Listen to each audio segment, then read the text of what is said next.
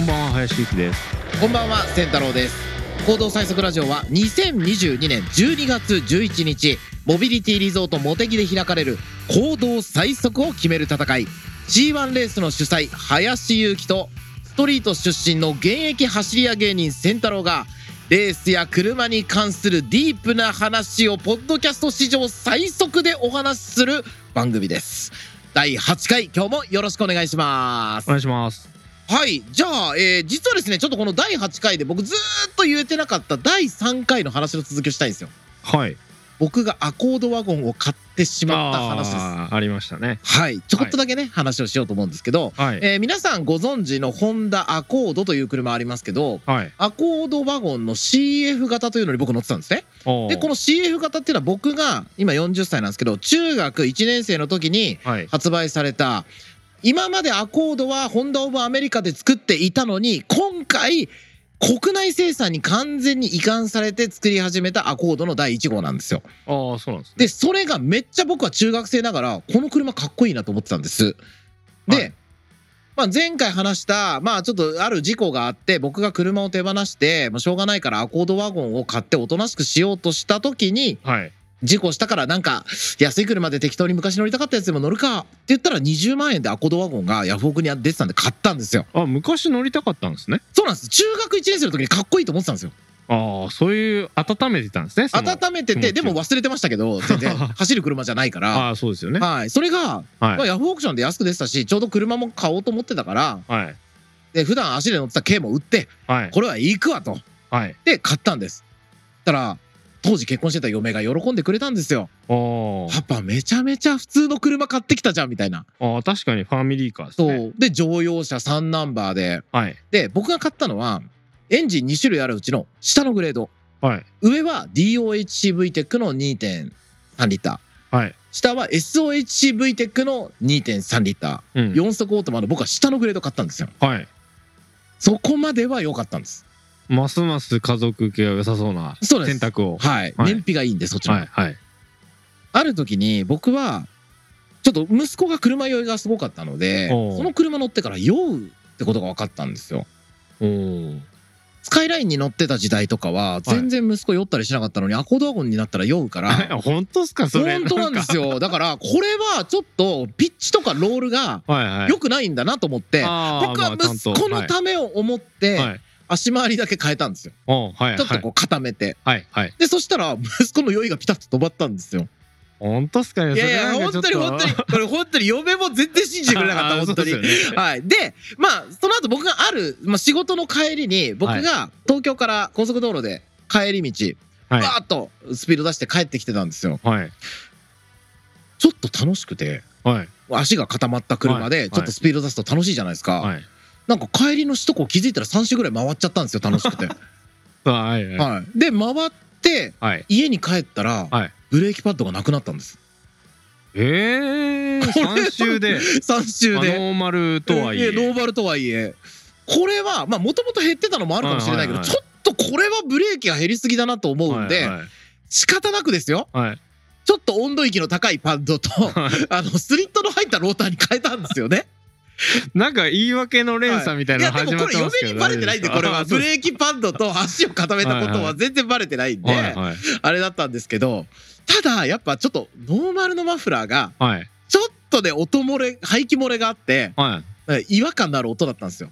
ただ10万キロ以上走ってる中古なんではい。サイレンサーにサビで穴がはい。多分前雪国かなんかで使ってたやつなんですね。だったのでこれはちょっとマフラーの出口をはい。変えるしかないと。し かない。しかなかったです。そう純正高いんで、まああまああ、それでヤフオオク探したらはい。これ忘れもしないね。柿本海っていう会社のはいはい GT ボックスっていうはい。マフラーがはい。売ってたんですよ。はい。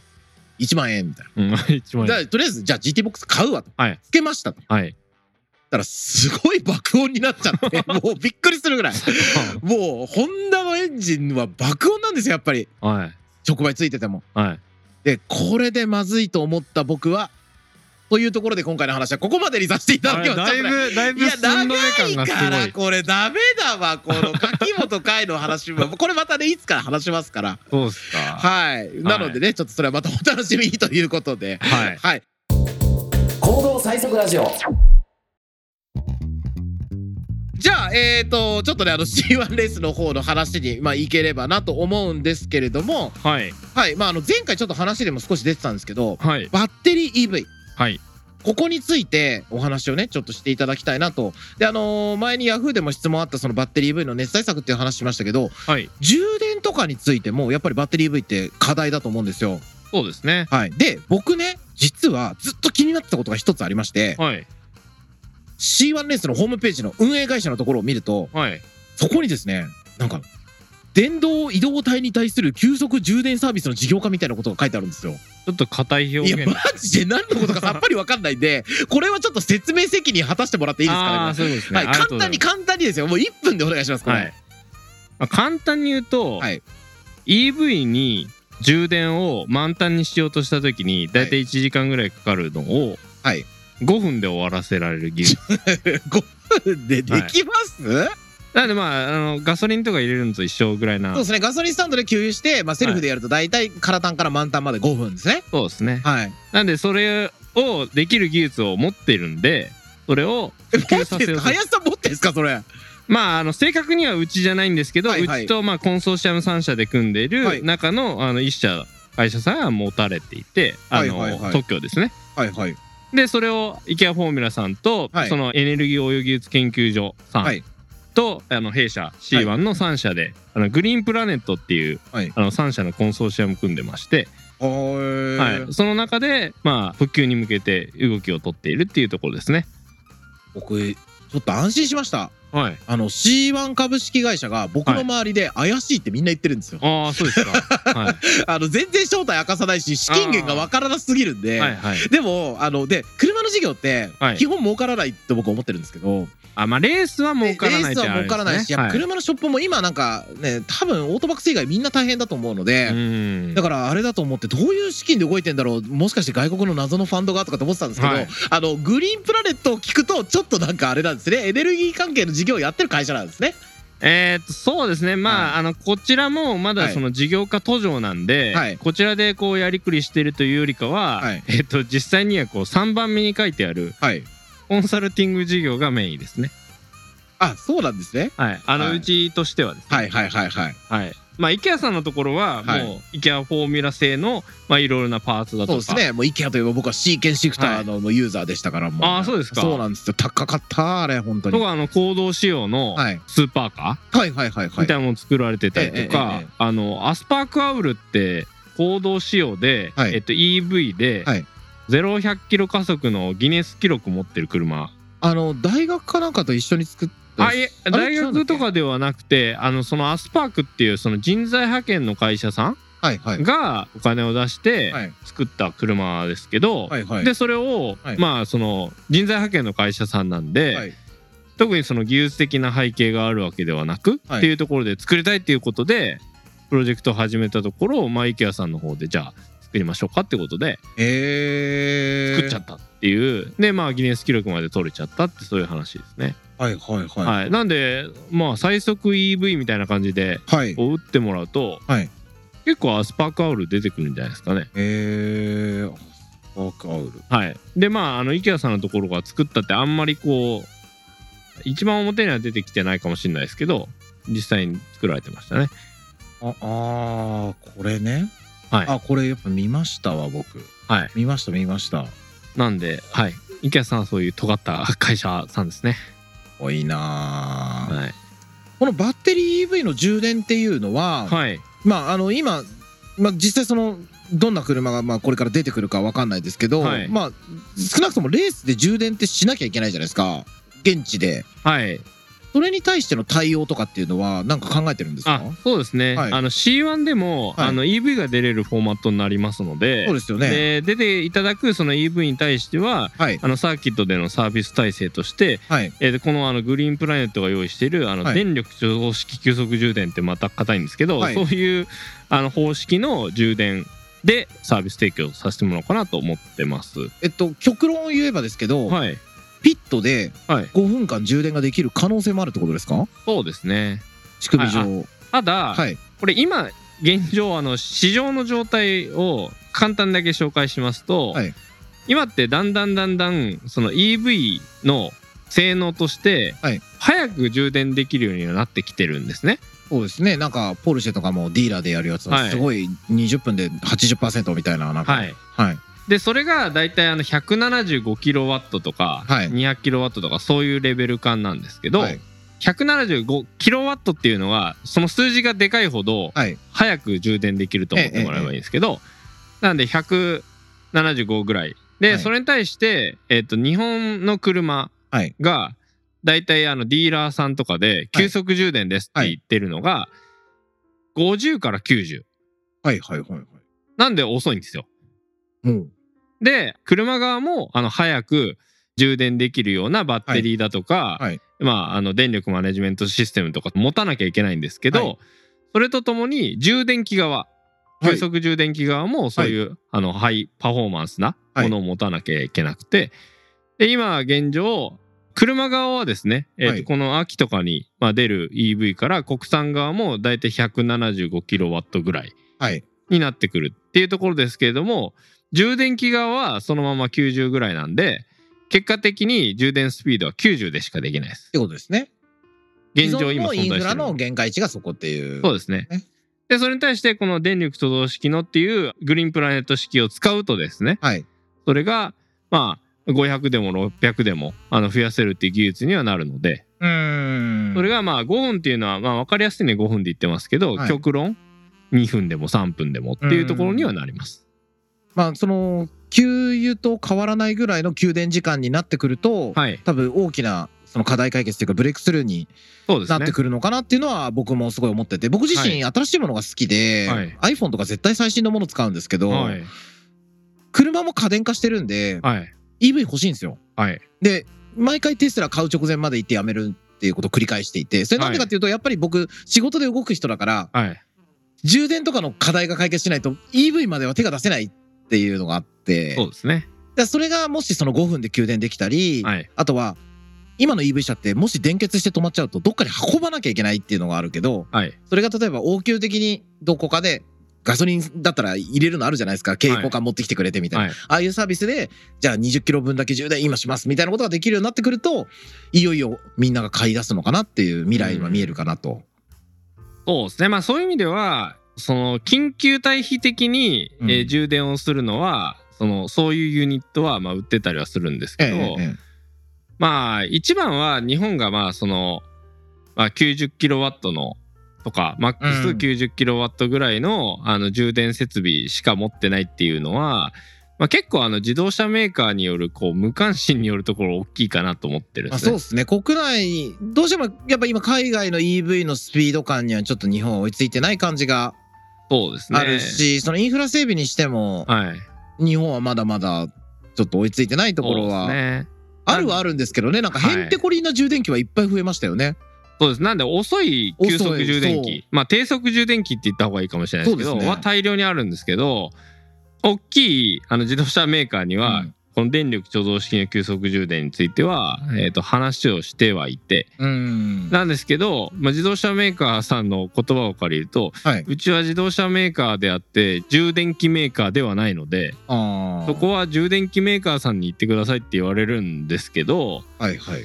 それってあの結局 EV が売れるかどうかが、まあ、千太郎さんが先ほど言われたように、はいはそこがネックになっているのであれば、うん。自動車メーカーとしてもそこってあの死活問題なんじゃないの？っていうところは思うんですけど、なんですけどじゃあそこはまあうちは自動車メーカーなんででちょっと止まっちゃう。うん。でそこがやっぱりあのテスラだとかってはい。どちらかというとこういう社会を作るんだっていうところ。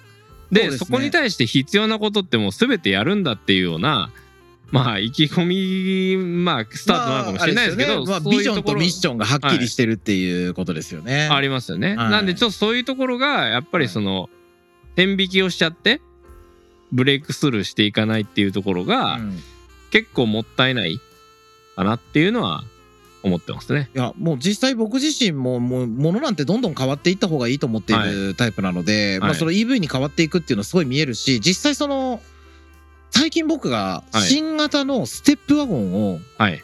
あ YouTube チャンネルでちょっと乗る機会があってはい。紹介させてもらったんですけど、はい。僕なんか変な紹介をするんで、はい。車紹介なんですけどよくボンネットの中のカバーとか全部取っ払うんですよ。はい。あのメーカーがあんまやってほしくなさそうな。はい。まあ、メーカーの仕事じゃないから僕できるんですけど、はい。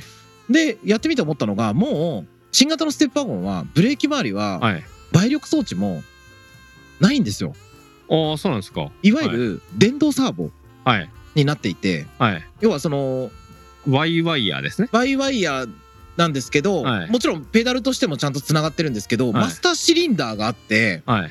そこから電気のモーターがあってそこで倍力装置なんですよ。はい。そうすることって要するにもう未来が EV 車になるからはい。不圧で動くものはもうないですよっていう話なんですよね多あ分。あはいはいだからもう一般の車も徐々に徐々に EV に合わせにいってるのはいろんなところで感じるんですよ。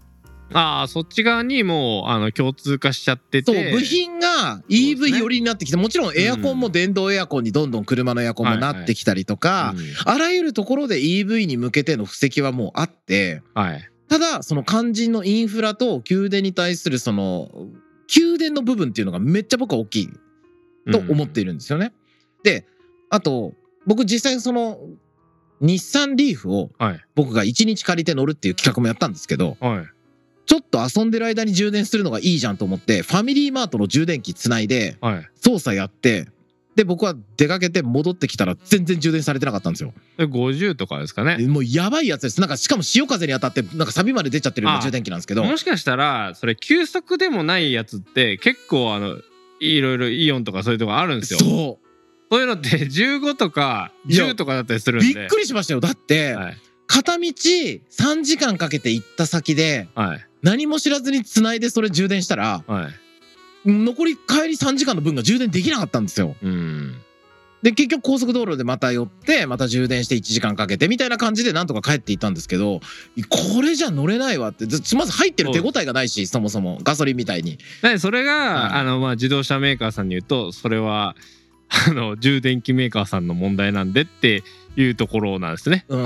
まあ あの実際両方の課題だと思うんですけどね。もうそれはユーザーは同じなんだけどなそれはもうリーフフが悪いっていうのともう同義だと思うんですけど、いやもう本当に、はい。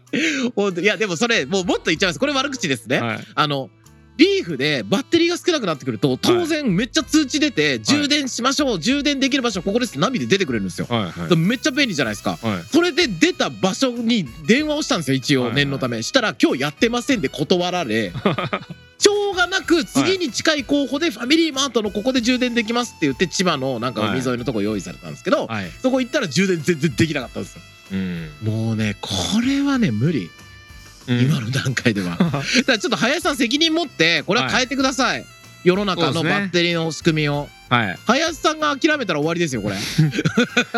そうですあそういう意味では、はい。あもうこのタイミングだと終わってますけど、はい。あの万博の関係で、はい。うちのあのレースが万博の、えー、と競争チャレンジっていう、はい。登録されてるプロジェクトなんですね。あ。のホームページにも URL リンクがされていますよ、ね、ああそうですね。で、はい。その関係で、はい。まあこの充電の技術も含めて、はい。その万博のイベント、はい。あの実際には万博2025年なんで、はい。そのプレイイベントだとかにはい。順次そういうあの紹介のブースを設けたりとか、はい。そういうのをやっていきますので実際にはあのもう収録よりも後なんですけど、はい。まあ7月3日はい。にあのそういうのをやったりもしてますんでまたちょっと8月だとかはい。もあると思いますので、そのあたり告知させてもらえればと思いま。そうですすね。あの僕も現地行きますよなんか。面白そうだから。はい、はい。お願いします。ぜひぜひ皆さんお越しいただければと思います。さあということで今日もいろいろお話ししていきましたけれどもはい、次回はですねちょっとゲスト入れれたら入れたいなとかちょっと思ってるんですよね。そうですね。はい。なのでちょっとどんな人が来るのか皆さんお楽しみにということで本日はここまでとなります、はい。それでは今回もお聞きいただきましてありがとうございました。ありがとうございました。お相手は林幸と天太郎でした。行動最速ラジオを最後までお聞きいただきありがとうございました。行動最速を決める自動車レース。C12022 モテギ。12月11日栃木県のモビリティリゾートモテギで開催されます10分の1サイズのラジコンカーとドローンのレースも同日開催予定です現在出場チームやドライバースポンサーを募集しております詳しくは C1 レースで検索してください。また番組ではカーレースに関わる質問を募集しております。エピソード概要欄にある C1 オフィシャルツイッターからお気軽にご連絡ください。ご質問をお待ちしております。行動最速ラジオ、次回もお楽しみに。